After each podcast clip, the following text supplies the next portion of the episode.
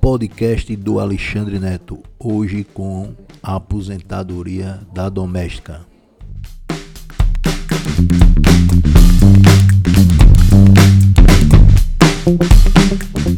Olá, eu sou Alexandre Neto, advogado previdenciarista, e o informe de hoje é com relação à aposentadoria da dona de casa. Existem muitas dúvidas com relação à dona de casa se ela deve ou não contribuir. Na verdade, não existe aposentadoria sem a devida contribuição. Existem donas de casa que recebem um salário mínimo sem nunca ter contribuído para o sistema do INSS. Mas o que acontece? O que ela recebe é um benefício de prestação continuada cedida às pessoas de baixa renda e carentes perante a sociedade.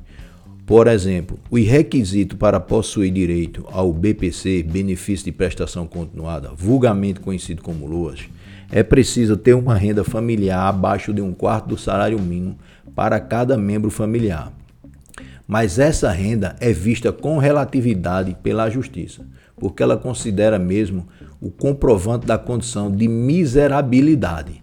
Então, na verdade, a aposentadoria por dona de casa, ela deve contribuir. As que possuem o benefício sem nunca ter contribuído, ela recebe o benefício de prestação continuada. É um benefício inserido na lei da assistência orgânica. Então vamos continuar com o informe com relação à aposentadoria da dona de casa. A aposentadoria para a dona de casa é possível para quem contribui para o Instituto Nacional do Seguro Social, mesmo quem nunca fez recolhimento para o órgão pode começar a qualquer momento. No entanto, é preciso ter ao menos 15 anos de contribuição para se aposentar por idade.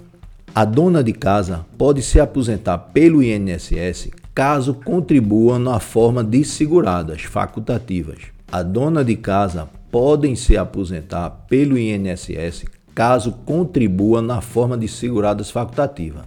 Essa categoria vale para quem não possui renda própria, bem como tem mais de 16 anos de idade. Além das donas de casa, podem se encaixar nessa modalidade os síndicos de condomínio não remunerados, desempregados e estudantes. Para conseguir a aposentadoria por idade da dona de casa, é necessário ter no mínimo 15 anos de contribuições ao INSS e 61 anos de idade. Isso conforme a regra de transição prevista na reforma da Previdência de 2019. Qual o valor que a dona de casa deve contribuir?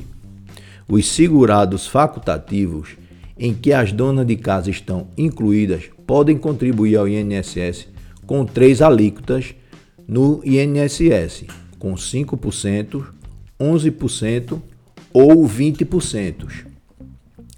Vamos falar da contribuição com relação a 5% sobre o salário mínimo.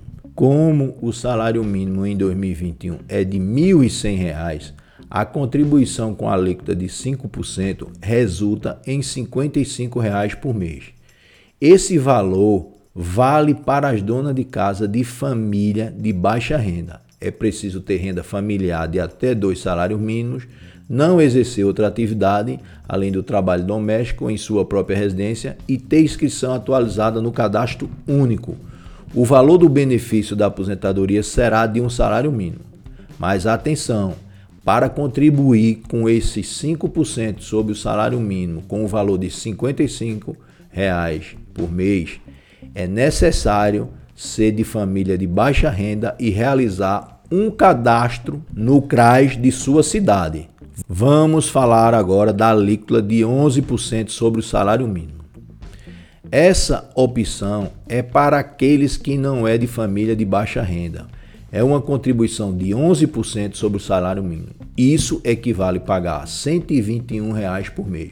Nesse caso, o pagamento da aposentadoria também será de um salário mínimo. Vamos agora falar da alíquota de 20% sobre o salário de contribuição. Essa é uma alternativa para quem deseja contribuir com valores maiores ao INSS, de modo a conseguir uma aposentadoria mais alta e pode ser vantajoso para a dona de casa que já teve carteira assinada. Os recolhimentos começam em 20% do salário mínimo e podem chegar até 20% do teto previdenciário. Como deve contribuir a dona de casa? Para quem quer começar a contribuir ao INSS para garantir uma aposentadoria de dono de casa, o procedimento é simples. Primeiro, a cidadã deve ligar para o número do telefone 135 ou acessar o portal do Ministério do Trabalho e Previdência Social para realizar uma inscrição na Previdência Social. Para as seguradas que já possuem o número do Programa de Integração Social, o PIS, ou Programa de Formação do Patrimônio do Servidor Público, PASEP, não é necessário realizar uma nova inscrição. Em seguida, a orientação é preencher e providenciar o pagamento da Guia de Previdência Social, GPS. Como pagar a contribuição do INSS como dona de casa? Há duas formas. Uma é gerar a guia de recolhimento no site da Previdência ou comprar os carnês em papelarias para preencher manualmente. O pagamento deve ser realizado até o dia 15 de cada mês e também são permitidos recolhimentos trimestrais, para os atrasos de contribuições maiores que seis meses, a cidadã perde a qualidade de segurado e, portanto, não pode obter os benefícios do INSS. Atenção! Para os atrasos de contribuição maiores de que seis meses, a cidadã perde a qualidade de segurada e, portanto, não pode obter os benefícios do INSS. Como pagar a contribuição do INSS como dona de casa? Há duas formas de realizar essa contribuição. Uma é baixando a guia no site da Previdência Social e a outra é comprando carnês em papelarias para preencher manualmente.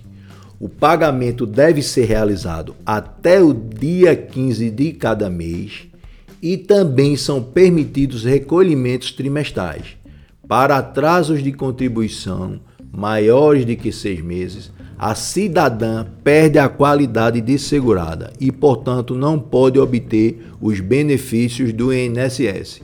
Repetindo, para atrasos de contribuição maiores de que seis meses, a cidadã perde a qualidade de segurada e, portanto, não pode obter os benefícios do INSS. Agora vamos ao preenchimento dessas guias. O código 1929 é da categoria das donas de casa de baixa renda, aquela que irá contribuir com 5% do salário mínimo. Repetindo, o código 1929 que será inserida na guia é para a categoria daquelas donas de casas que irão contribuir com 5% do salário mínimo e o requisito é que seja de baixa renda. O código 1473 é da categoria dos 11% do salário mínimo. É onde a dona de casa irá contribuir com 11% do salário mínimo e o código é o 1473. O código 1406 é da categoria dos 20% de contribuição. Essa categoria é limitada ao teto da Previdência. Então, se você quer contribuir, por exemplo, para um salário de R$ 2.500, você pega a alíquota de 20% em cima desse salário e realiza a contribuição. Lembrando, o código 1406 deve ser inserido na guia de recolhimento para a categoria dos 20% do salário mínimo. Gente, chegamos ao fim desse informe faça suas devidas anotações e compartilhe com as pessoas que necessitam dessas informações. E até os próximos informes.